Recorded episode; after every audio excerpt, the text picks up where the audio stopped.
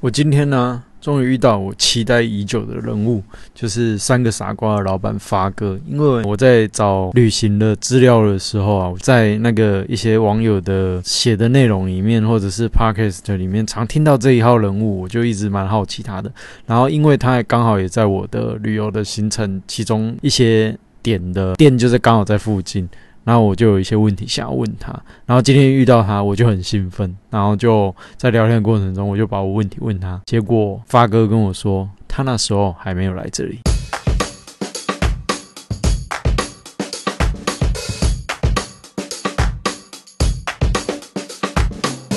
大家好，我是 Ryan，欢迎收听我出去走走。那今天也要延续昨天的行程。那我昨天晚上是下榻在那三个傻瓜这一间咖啡厅，呃，民宿里面比较阳春的，就是民宿，我觉得我还蛮习惯的。对，然后，但是我今天早上要出门，我就发生一件事情，就是。嗯，这附近没有东西可以吃，对，所以我早上五五点多起来，然后要去内斯车站搭车的时候，其实我是没有东西可以吃的。然后因为民宿的话，他只付一餐呢，就是我来的时候他就问我说，两天的话餐点要怎么付？那他会付一餐是要早餐还是要晚餐？对，那我是跟他说我要晚餐，因为通常我可能行程走完，晚上累了回到这边，我也没有办法出去说买吃的东西，所以我觉得晚餐对我来讲比较有用。那早餐的话，我可能因为我会去四处乱走嘛，那就有可能路上会有东西可以吃，我是这么想啦。结果早上要出门的时候，我东西拿好嘛，那就走出去，然后一路走到。内斯的时候，我发现都没有地方可以买。第一个太早了，然后五点，呃，我早上是嗯五点四十分起床的了，然后用盥洗完以后，大概六呃六点左右就走出门，因为我坐七点零五分的车嘛，那我就走出去，路上真的是没有东西可以，我就想说好没关系，那我先到内斯站去坐火车，那火车坐到仿山站，仿山可能应该会有东西可以买吧，跟大家讲我。今天白天就是整个行程，我只我完全没有食物可以吃，我只吃了。好像我背包里面一直都有那个能量棒，就是我有买坚果棒，因为。你呃，你知道吗？那种登山啊什么，其实干粮很重要，就是身上随时都要一些粮食。那我所以，我都有准备。那我背包里面还剩三三根能量棒，还有一些盐糖。所以我今天整个白天我就只吃了三根能量棒跟五六颗盐糖吧，我记得。对，然后还有一直喝水，这样。对，真的是超饿的，就是这样。如果之后有要走行程，有机会来这边住的话，记得就是仿山这边没有东西可以买，要记得要准备一些食物。对，那我今天早上七点零五分的火车嘛，从内斯站走到呃仿，哎不，坐火车到仿山火车站。对，那呃这一段是我蛮坚持我要坐火车的，那原因就比较特殊了，待会会讲到。对，那我早上就是从呃三个傻瓜这边走过去到内斯车站，其实不太远了。对啊，轻轻松松一下子就走到了。那到内斯车站以后，据说它是全台湾就是乘客数量最少的车站，据说它每一天的运量就只有一个人。对，所以我今天去内斯车站，我就是那个那那个一个人。对啊，那。到了这个车站以后，我本来想说可以盖个章，结果发现，哎，内斯车站竟然没有办个章，哎，天呐！那因为他车站根本也没有人，然后有一点年久失修啊。对，那我在想说，他的站有可能，他的站章啊，就是那个纪念章，有可能就是会呃放到下一个站，可能放三站，或者是前一个站是加入站。可是我。昨天去加入站的时候，我盖章的时候我并没有发现，所以有可能是仿山站，对，所以我我是也没有很在意，就是想说啊，到下一个站可能就可以盖了，对，那我就走到月台。那内斯车站的话，这个地方它车站的后方啊，就是铁轨的后面那边有看得到有那种呃内斯村那个排湾族的聚落，对，那它整个就是附近都种了很多的芒果，对啊，它。那狮子乡这边就是盛产芒果嘛，它的车站吼旧的遮棚啊是蛮有特色的，它就是有一点很中国式那一种有雕花的那一种车站的那个屋顶这样。不过不过那是旧的旧的车站的站体啦。但是我今天去的时候，我发现它已经有点年久失修了，所以它已经那个上面的砖块都已经在掉落了。那我有看到它有用那种安全网把它给呃绑起来，旧的旧的站体已经有点坏掉了。不过因为可能电气化的关系。所以它有新的月新的月台，就是干干净净的，蛮漂亮的。其实内斯车站，它当初我查资料的时候，就是其实台铁它有打算，呃，之前有一个计划是打算从呃横，就是从内斯站这边做铁路，然后做一条横村线，就是呃台铁会进到横村里面，横村线起点就是内斯这边，对。但是这个计划后来好像是。不知道是电气化还是那个高铁南高铁延伸的关系吧，就是有暂缓掉，一直到现在就一直都没有动作了。这一段我我前面有讲啊，这一段是我坚持，就是我想要从内斯站坐火车到那个仿山站的，是我最想坐车的，就是这一段。那为什么呢？因为我觉得一个地方啊，就是会让人家印象深刻。一定是发生过不是那种很好的事情啊，就是很坏的事情。其实内斯站这边，在我的印象中有发生过一件，就是让我非常印象深刻的事情，就是著名的南回搞鬼案。对啊，那他这个案件的话，我这边也只能就是大概简述啦，因为是实际上整个事件发生的一些内容的话，呃，我可以推荐给大家，就是有另外一个节目，一样是 Parkes 的节目，呃，他那个节目叫做《我在案发现场》。对他有针对南回搞鬼案，他有分成三集去去讲，然后那那三集里面讲的非常的精彩，我真的很喜欢。对，那他分别从检方的角度，还有律师的角度去拆解这整个案件。对啊，那听完以后，你会就是整个会起起伏伏的，一下子你就觉得，哎，好像凶手是这个，哎，好像又不是。对啊，那好像这件事情是这样。那听完。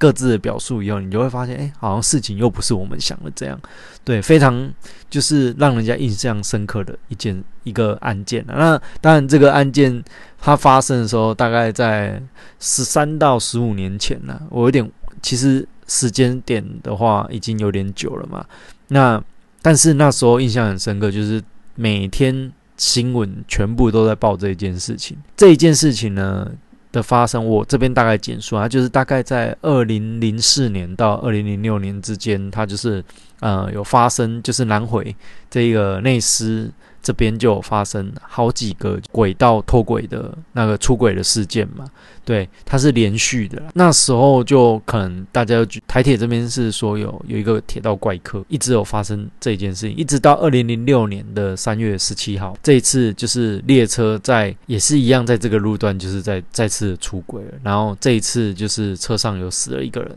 对啊，那就是一个外籍的那个新娘，就是陈氏红生嘛，她就是。因为这个事件有过失，这样后来检就是检察官他们去调查，就发现，哎，这个死因好像不太单纯了，对啊，因为当时的呃凶手这个案件的嫌疑人那个李双全，就是他有帮这个陈世宏生，就是有帮他呃保了一个巨额的保险金呐，巨额保险金之外，那检方还有后来好像还有就是开一个记者会，就是说他们有查到这个。呃，李双全就是好像有投资股票，然后惨赔吧，对，然后还有出来做记者会嘛，对，然后但是但是这个记者会很好笑，就就是过没几天，好像不知道隔天来过没几天就被就是这个呃证券公司就是打脸了，就是说李双李双全不但没有就是因为这件事情赔钱，他反而股票算一算还有赚钱，对啊，反正这个事件就是检方就认定，哎，李双全是为了钱。为了这个诈领保险金去，就是杀害他老婆嘛？对。然后还有不单纯的点，就是这个李双全，他就是这个这个老婆好像是他第三任老婆。对。那第二任老婆是被毒蛇咬死的。呃，算是检方那边认为就是死因不太单纯。后来就是也有在那个呃他老婆身上就是有验出那种异头明一种处方药物，然后就是会让会。让精神好像比较恍惚这样，再加上身上有一些酒精。但是这件事情的发生，后来又峰回路转，李双全因为这件事情他要去自杀。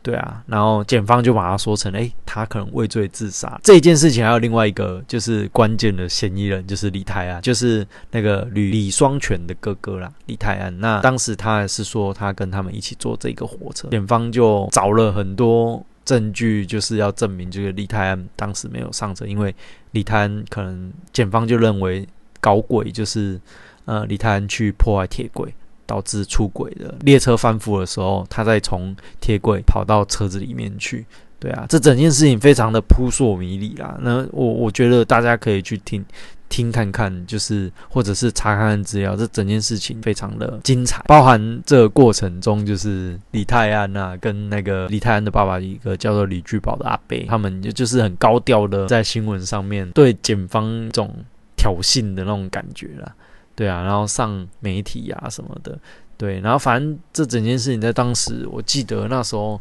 新闻每天都在报。泰安这个人也很调皮，他就是新闻在报这个事件啊，然后每次新闻媒体要问他说案情的事情，那李泰安他就都不讲，然后就在那边学兔子跳啊，然后在那边调侃检方啊，对啊，然后当时真的非常的有趣啊。后来也因为这一件事情啊，媒体就是每天都守在李泰安他们家附近，那时候。甚至哦，李泰安他们家附近就是变成有一个叫做泰安休息站的地方，对因为太多人聚在那边，开始有什么烤香肠啊、摊贩之类的啊，对啊。那李泰安他们那时候又很戏虐，他又在那些摊那个泰安休息站挂挂布条什么的，他就写说：“哎，专案小组来这边消费的话还可以打折。”而且那时候夸张的是，连那种地下主头都在开赌盘，看李泰安会不会被抓去关之类的。对，非常的有趣。那后来这件事情过了，经过十几年的，就是官司嘛。好，后来就是李泰安后来被判了三年。那现在现在还在关呢。看时间点的话，好像也差不多，再可能再过个几年就。会出来了，这样最主要是因为后来他的辩护律师吴汉成律师就是针对这一件事情也有上媒体，然后他也举出了很多疑点呢，对，然后想证明李泰安是清白，这这这件事情是世纪大冤案。对，那我那时候听完录音以后，其实我是尊重司法的判决了。但是我听完整个事件以后，其实我对到底李泰安是不是凶手，其实我是有一点存疑的，因为太多不合理的事情了，包含测谎啦，包含证据不够明确啦，然后还有可能串供之类的一些状况，一切都不是那么合理了。对啊，那。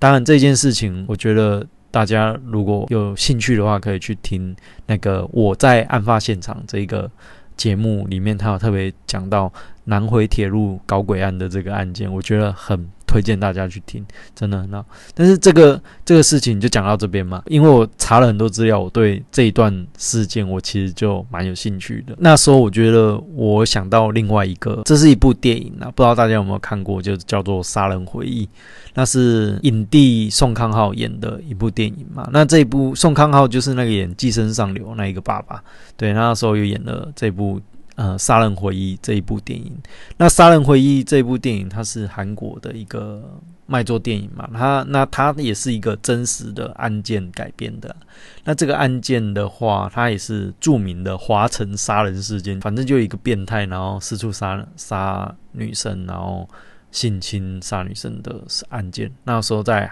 韩国很红。那这个事情也是在韩国已经。就是好好几十年都没有办法破案，因为一直找不到凶手，对，然后也没有罪证确凿的证据啊，对啊，然后那为什么会想到这一部电影呢？因为这部电影我记很清楚，就是那时候电影最后的结尾啊，就是宋康昊他就是看着下水道，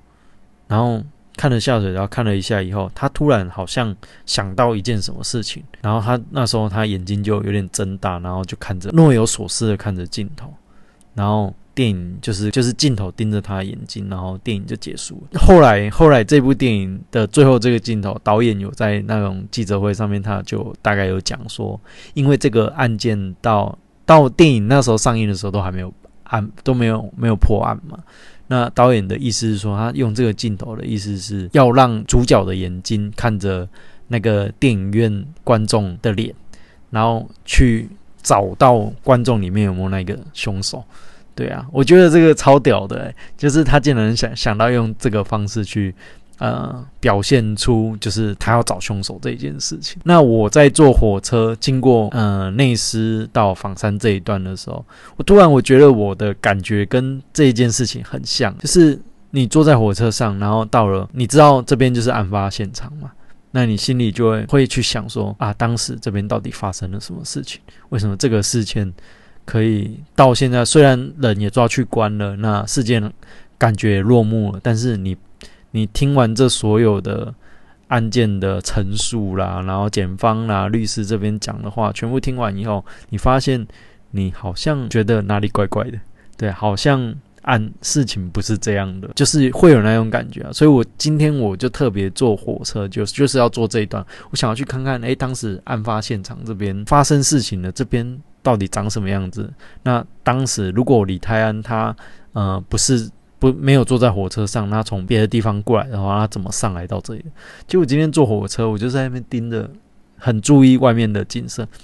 那在经过那个案发点的时候，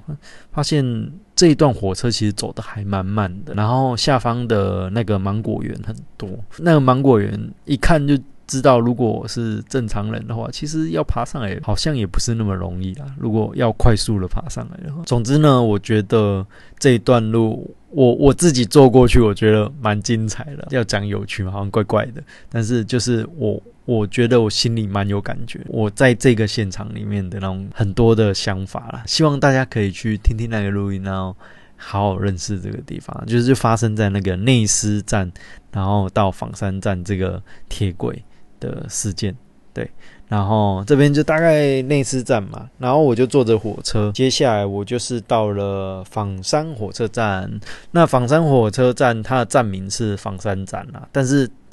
蛮特殊的就是它竟然在狮子乡内，它不是在仿山乡，它是在狮子乡里面。那原因，我我跟大家大家讲的原因为什么会这样？因为其实你如果用 Google 地图去看呢，其实仿山它就是有一点像哑铃的形状，就是 H 型的形状，它中间非常的狭长，它只要稍微偏一点，它里面就是狮子箱了。它的腹地狭长到什么程度？它的宽度大概只有，呃，那时候去查，宽度大概只有五百到一千公尺的样子。对，所以其实它是非常窄的，它腹地非常窄。对，那它也是。统计说是屏东人数最少的地区了。那去的话，当然，嗯，真的都全部都是芒果园。我记得今天早上我从就是仿山车站，仿山车站它其实蛮漂亮的哦，它就是依山面海，然后它其实不是在呃靠近公路的地方，它是在山腰上面，它的背后就是山嘛，那前面就会有一个就是无敌海景那，就是很蛮漂亮的，就是整个一一整片一线。一整片都是海，这样对。然后有机会的话，大家也可以去那边看看。虽然那边真的附近就没什么东西，但是景色真的还蛮漂亮。我也有拍照片，对。那我会再放在我的 IG 里面。仿山乡吼，它就是我前面讲，它就是一个 H 型，它非常的狭长，它会有两边嘛。一边就是靠近海口的地方，你会发现它就是渔村的样子，但是。靠近比较靠近狮子乡的地方，因为种了很多的农作物，所以它又有农村的那种样貌了。那这个地方其实最有名、最有名的就是落山峰，对吧？以前跟呃高子啊骑摩托车去垦丁玩，就在这一段落山峰也是蛮大的。它落山峰大道，它也有办一个活动，叫做落山峰艺术季。以前呐，但是现在还有还有没有？我没有特别去注意，但是我知道以前有办过这个活动。对，那。仿山呐，横村它就一个名言呐，那个名言是怎么讲？就是仿山横村这边就是有怪风、怪雨、怪槟榔。怪风就是讲的，顾名思义嘛，就是落山风啊。那它的落山风真的，一吹起来，它真的很大。然后怪雨的话，你像我今天到那个后面到方叶站的时候，站长就跟我说天气好像不太，那我觉得阴阴的。可是当我走出来的时候，又马上又变得。天气又变得很炎热，就是横村仿山这边就是有怪风怪雨，就是那种雨来的就会都都是那种很突然的雨，你也看天气就很好，这样就突然就下雨那一种。然后最后一个就是怪槟榔，就是仿山横村这一段，他们吃的槟榔都很大颗，我不知道为什么，因为我那时候当兵的时候要帮忙驻割拔洋葱，对啊，那他们那时候就是会请我们吃槟榔嘛，那槟榔拿出来哦，那也弄这多了吧。对啊，啊那时候就是也是会修包解啊，因为觉其实我觉得槟榔蛮好吃的，坦白说，对啊，它就是有一个特殊的味道，只是因为我我比较爱漂亮啦，所以我还是不会去吃那个东西，但是我吃过，我觉得还不错，对啊，然后那时候就有发现仿山就是横村这边的槟榔都特别的大颗。再就是说，这条路仿山这一段路也让我有一些不不好的回忆了。因为我当兵的时候，其实也有很多的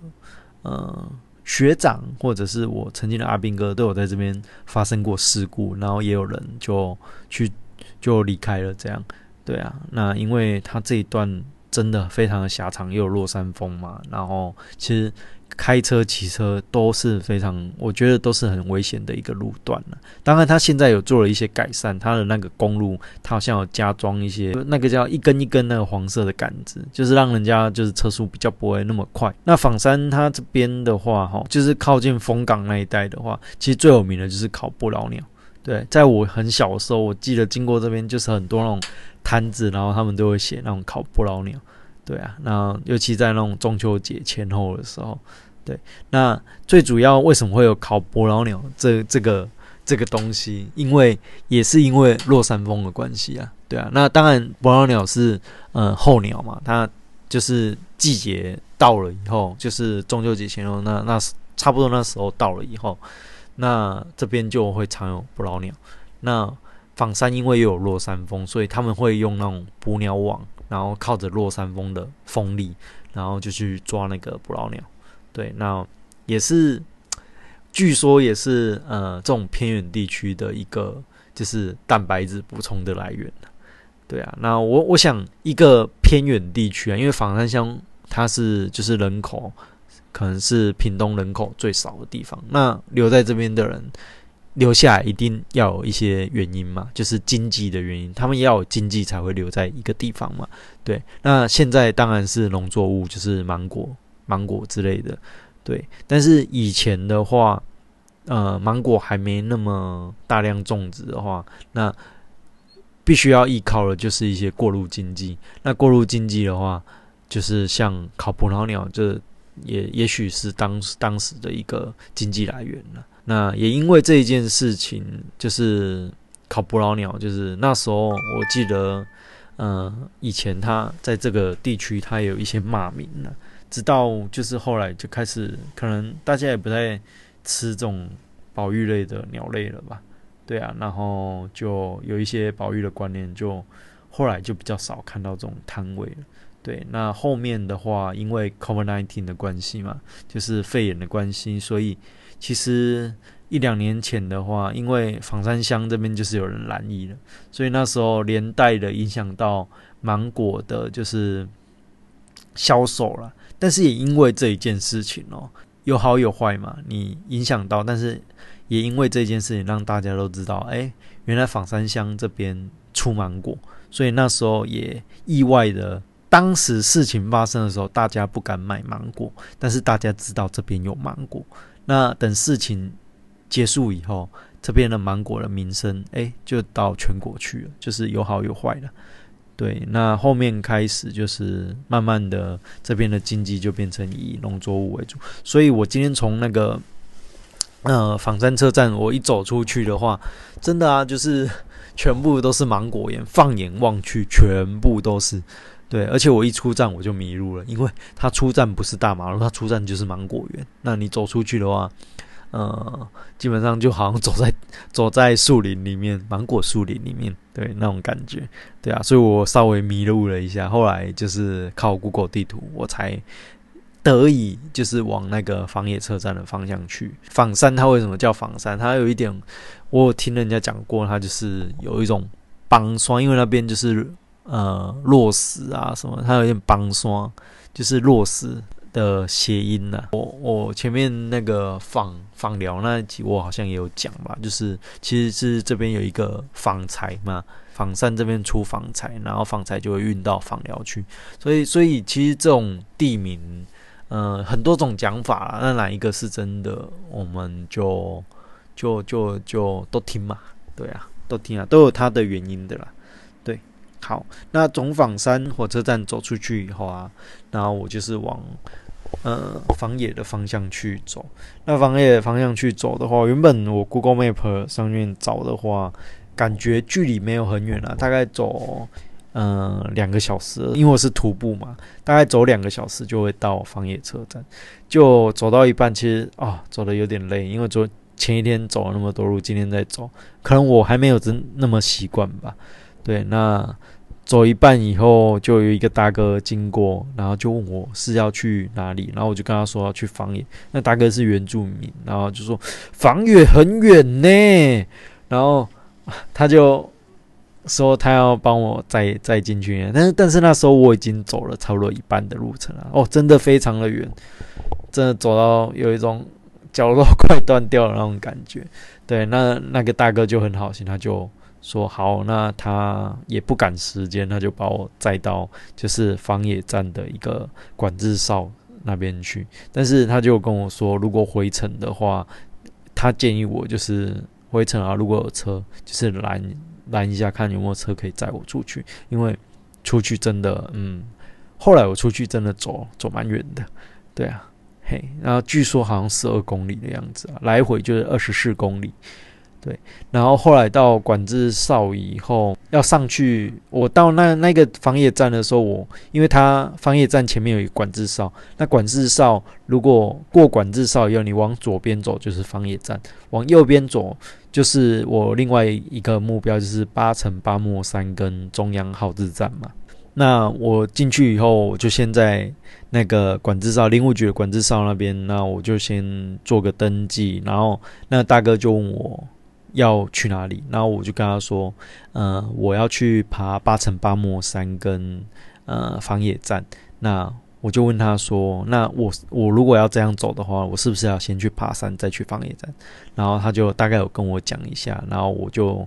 就建议我先去爬山了。对啊，然后我后来我就先去爬山。那大哥其实管制哨那边他也蛮。热心的，他会跟你，他会大概看一下时间，跟你说大概几点天黑，然后你大概几点就要出来了，因为他有说，哎，你下来以后，你还要再走出去，还会很久，对，所以要叫我早一点下来之类的，会讲，大概跟一个做一个贴心的提醒呢。那之后我就是八乘八莫山的方向去走嘛。那八乘八莫山的话，因为那时候跟朋友出去爬山，然后我刚好就提到，就是我要做铁路环岛这个计划。然后我跟我朋友说我要去方野站，然后时候他就跟我说到有八层八莫山这个地方。对，那他有说，哎，八层八莫山有一个的景很漂亮，它可以拍到西瓜河。对，那我我那时候不太懂这种感觉了，对啊，那我今天就到了现场以后，就往八层八莫山上面去爬，哇，真的非常的难爬，因为它直接就是整个陡上，就是一直在爬坡，而且那个爬坡不是有像我们高雄的山有那种阶梯，它是就是就是就是真的在呃攀爬那种，因为土啊。岩石啊，都是都是没有整理过的，然后就是你一边爬，你还要一边抓树的那种，对啊，就往上爬。那爬爬了大概我记得好像快一个小时左右吧。对，那其实一个小时才大概爬到半山腰那种人临线的地方，那我就看到就是可以拍照拍那个整展望点啊，就是可以看到整个西瓜河，因为它下面就是一个河谷。对，河谷平原，那那平原上面就种很多西瓜，真的不骗不骗大家，真的非常非常多的西瓜。那你从上面看下去，整个就是因为西瓜就变很小嘛，那就绿绿的，然后整个看下去就是一片绿色的河那种感觉，就是西瓜河啊，对啊，蛮漂亮的。对，但是我就本来还想要继续往上爬到它的三角点啊。就是它有的最最高的那个点以后，但是后来我就想说，如果我继续爬，因为我下载那个践行笔记嘛，它有大概有那个 G P 叉的那个路程，我看一下，就是来回要大概五个小时。那我就想说，如果这五个小时我爬到尾巴，然后我再下来，还要再去防野站，那防野站完还要去中央号志站的话。然后最后还要再走出去，那这样我体力可以吗？有一件事就是我今天早上就是出门的时候，其实是没有吃什么东西，我就只吃我的能量棒。对啊，因为我身上身上就三支能量棒。那早餐的话，早上出门我已经先吃一支了，然后到第二支我大概就决定爬到八层八摩山。顶的时候，我想要吃第二只，但是我那时候其实已经有点饿。后来我就好吧，那我就在那个拍照的那个展望点那边，我就吃了第二根，然后就在那边好好的拍照。因为我觉得目的到了，我就是要看西瓜河，也不一定要一定要冲到最顶点了，对啊。然后毕竟如果到顶点的话，再下来有可能，呃，第一个我。我肚子蛮饿的，粮食不太够，然后水水应该还好啦，对啊，然后再加上这个路程的话，我觉得其实不是那么安全了，就没有必要一定要爬到上面这样，对，所以我在那个呃拍完西瓜河以后，我就决定哎吃吃个能量棒，我就往下走，走下来以后我就往防野站过去走，对，那到防野站以后，我我在。上站之前的马路上，我就遇到那个防疫站的其中一个站员，他叫做阿莹。对啊，那我就在那边跟阿莹聊天嘛，因为他就他可能防疫站那边比较少人吧，然后看到他就也蛮开心的。然后就问我说我是怎么来的啊什么的，我跟他说我是徒步环岛，哇，他就觉得我好厉害，怎样怎样。呃，其实我我就跟他笑笑，跟他说没有啦，对啊，我也是走的脚都快断掉了，对。然后他就在那边跟他聊天啊，聊啊怎么会来这边工作啊什么之类的，对啊。那阿莹我觉得他也蛮热情的，他也跟我说他是嘉义人，然后他就是分发来这边工作。对，那他们我就问他说，他是不是他他是住这边嘛？然后他说他们都不能住在防野站这边，他们就是下班就是坐火车回去访寮这样。对，他在访寮租房子。对，那就是大概大概聊天呢，我觉得蛮有蛮有趣的。我也跟他聊到我以前有考过铁路局啊什么的，就因为他他就是个年轻人，我们就蛮蛮有话聊的。对，然后后来他就。跟我说，我可以去去他们站里面，那里面有站长嘛？站长也是蛮热情的一个人的，对。然后我就直上到房野站。那房野站的话，这个站它就是一个耗资站了，对啊。那最主要它的它其实是没有让游客就是停车，对它这个站最主要的功能就是，嗯，算是一个告知的功能了，就是告知可能因为因为防野站。再再接下去就是中央中央过中央山脉了嘛，然后他就是要告知，就是列车就是附近有没有落山风啊，一些什么状况要告知列车，然后看有没有什么状况要让他们就是停驶或者是放慢速度这样，对，它大概是这个功能的，对，那它这边的海拔大概有一一百三十几公尺吧，我我查过一百三十公尺左右。对，那最主要它存在就是为了行车安全。嘿，那像后面我后面还有一个号志站嘛，中央号志站，它就是呃南回的最后一个站，然后再接下来就是过过了就是到大武去了。对，所以中央号志站它就真的没人，它就是用防野站这边去做一个远端控制的。对，好，那这边就是。也有很多铁路迷很喜欢来这里的原因是，他们都说这一个是一个秘境车站。那我上去以后，我也是觉得这边其实是真的也蛮漂亮的啦。对啊，毕竟就好山好水嘛。嘿，然后最特殊的一个点就是说，房野车站我上去的时候，我发现它的站就是那个号志站的站体上面，竟然看到了。台湾蓝雀在那边筑巢，而且我看到好像两三只吧，在那飞来飞去，哇，好漂亮！它那个就蓝蓝色的鸟在那边飞来飞去的，而且就在防野站的正上方，在那边飞来飞去，就觉得好好像一个仙境的感觉啊。对，当地当因为防野站它周围都是山嘛，然后对面就是西瓜河，然后再加上你看那个天空还有蓝。那个台湾蓝雀在那边飞来飞去，哇，就整个诗情画意啊！那个，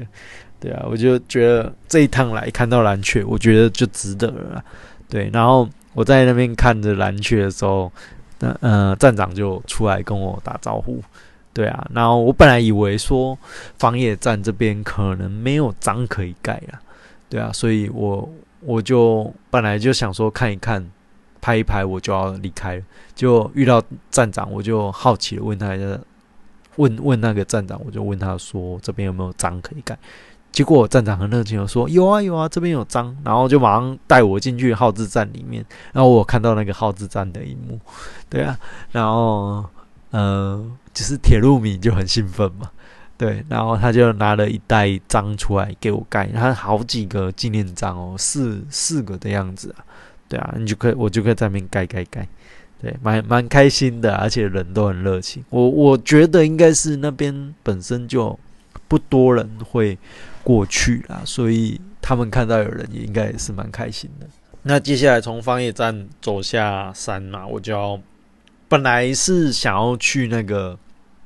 中央号志站的，但是后来我就问阿莹说中央号志站的状况。对，那阿莹说：“我可以走过去啊，那大概还有五公里。”我听到五公里，我就嗯，我下次再去好了，因为我今天从外面走进来里面，我记得是十十二公里左右了，然后再走出去又十二公里，然后我再加上我有爬了八层八莫山，对我觉得我脚有点负荷不了，所以这一次我就没有。决定我就不进去中央号志站了。希望下一次下一轮我可以走到，呃，下一轮我应该不会用走的，我要看有什么方式可以进去到中央号志站这样。嘿，然后走下来我就经过西瓜田嘛，哇，真的是西瓜很多。然后阿莹就跟我说，那个西瓜是剩下在那边的西瓜都是瓜农不要的西瓜啦，就是丢在那边。对，那我看到很多猴子啊，猴子都在吃西瓜那边。阿莹就跟我说，那个西瓜是可以捡的，所以我有发现洞在那边玩西瓜，就是在那边。对，然后我本来是没有想要去吃西瓜的，但是我想说啊，都来到这边又有西瓜店，就玩一下吧。然后就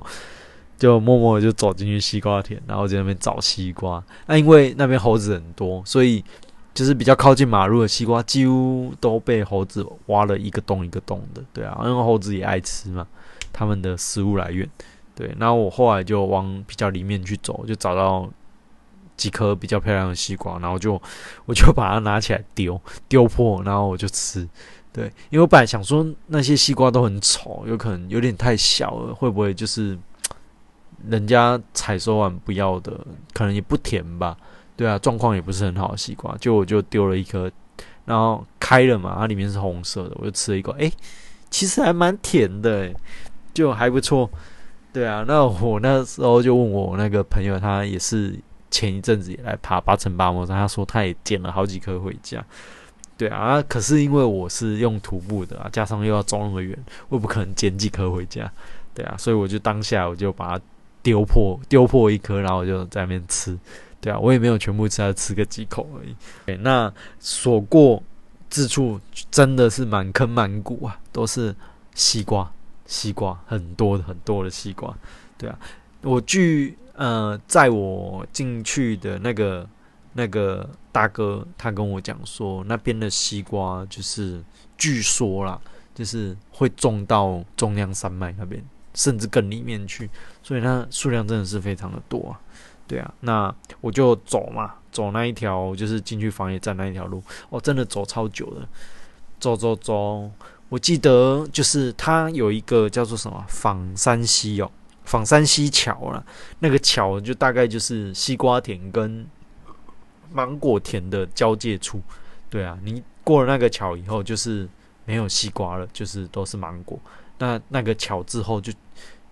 桥之后全部都是西瓜，桥之前全部都是芒果。对啊，那芒果也是，我只能说是满坑满谷的芒果，真的非常的多啊！因为想说这些芒果真的拿出去卖，台湾有那么多人可以吃吗？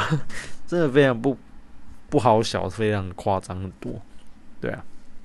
好，那我就沿路走嘛。其实我沿路在走的时候，我就一直很期待看会不会有车来，就是经过来载我。对啊，后来有一台经过，但是我有点拍谁，我又我就跟他微笑一下，我也没有示意他要停，所以他就过了。对，但是我后来其实我蛮后悔的，对啊，因为我应该把他拦下，我就不用走那么多路，对啊，因为我真的从头走到尾，就除了那台经过，就再也没有车子经过我旁边了，我就走了十二公里走出去，走了，天呐！走到一半，真的是随时都觉得脚会不会出状况。这样进房野那条路，你就直走直走，它就刚好会接到就是大马路嘛，就是那个那个什么台九线，是不是？反正就是那个仿山那一条靠海的那一条路。对，那出来的左手边就刚好是仿山客那个屏东客运他们的那个仿山站的站牌。对啊，那到以后我就想说，因为真的没有东西吃，那我早一点出来的话，我第一件事情可能得坐车回到访寮去做一下采买，不然我晚上虽然民宿这边有提供晚餐啊，但是我明天的早餐加上我现在肚子也很饿，对啊，然后我也想要买一些 beer，对啊，晚上买 beer 喝一下，放松一下。对，那我就坐车到访山访回访寮站了。对啊，那这边坐客运倒是蛮方便的。那我就坐车到访寮去，以后我就采买嘛。那采买完以后，嗯，采买的时候，我其实因为前一天我讲说我因为赶时间的关系，我没有办法去访寮渔港。对啊，那今天去访寮说，本来也蛮想要去走访寮渔港的。那我就往海堤那边走。那走到海堤以后，可能嗯天气状况也不是很好啦，对啊，就是灰灰的那种感觉。然后离访儿渔港也有一段了，加上脚又很酸，所以我后来就想说看看就好。然后我就折返，就再继续吃个稍微吃个。那吃完东西我就回来三个傻瓜这边了。那回来三个傻瓜的时候，我就遇到发哥坐在那边泡茶。对，那发哥这这一号人物哈，就是我当初在收集资料的时候，呃，听也有听一些节目啦，然后查一些可能徒步旅行的人写的一些文章什么的，我就常看到这个名字，就是三个傻瓜的发哥。对啊，那我今天终于看到发哥，那看到他，我当然很兴奋了。对啊。那我就跟他聊一下，他就问我要不要泡喝茶，要跟我泡茶，然后这边跟我聊天。然后我当然想当然，我一定有一些问题想问他。我想要问他就是当初南回搞鬼案的事情嘛？对啊，那我就很兴奋，我就问了他南回高管，因为我问发哥说三个傻瓜什么时候开始，他就大概跟我说大概是三年前的样子。开始用，然后我就很兴奋，就说就是南回搞鬼案那时候嘛，然后就说对，然后就很兴奋，然后我就想问他说搞鬼案那时候这边到底是什么状况？结果发哥跟我说，呃，他那时候还没有来这里，他大概是七年前才来这里的，那那时候是他的家人在这边用的，所以什么都没问到呢，发哥也不太清楚，然后。对啊，今天的分享就大概到这边了。那我今天的一个心得啊，